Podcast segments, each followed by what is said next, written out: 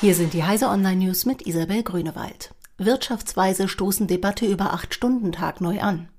Die Wirtschaftsweisen treten für flexiblere Arbeitszeiten ein, als sie bisher gelten. Die Vorstellung, dass man morgens im Büro den Arbeitstag beginnt und mit dem Verlassen der Firma beendet, sei veraltet, sagte Christoph Schmidt, Vorsitzender des Sachverständigenrats der Welt am Sonntag.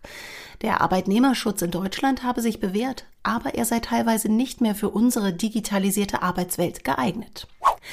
Weltweiter Kohlendioxidausstoß steigt 2017 wieder an. Akteure aus 195 Ländern ringen derzeit auf der Weltklimakonferenz in Bonn um die Umsetzung des Pariser Klimaabkommens.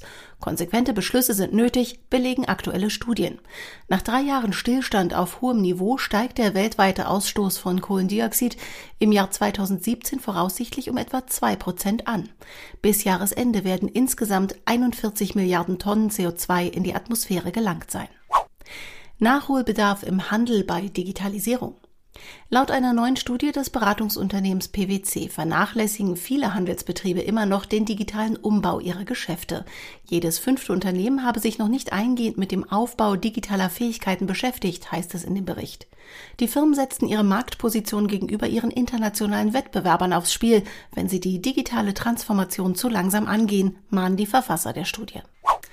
Perspektivwechsel, Wohnungslose fotografieren ihre Stadt. Im Sommer 2017 bekamen 100 Wohnungslose in Hannover Einwegkameras in die Hand und zogen los, um ihre Stadt zu fotografieren. 70 Menschen gaben die Kamera und damit mehr als 1700 belichtete Fotos zurück. Eine Auswahl der eindrucksvollen und emotionalen Bilder ist vom 21.11. bis zum 30.11. im neuen Rathaus Hannover in der Ausstellung Mein Hannover zu sehen. Diese und alle weiteren aktuellen Nachrichten finden Sie auf heise.de.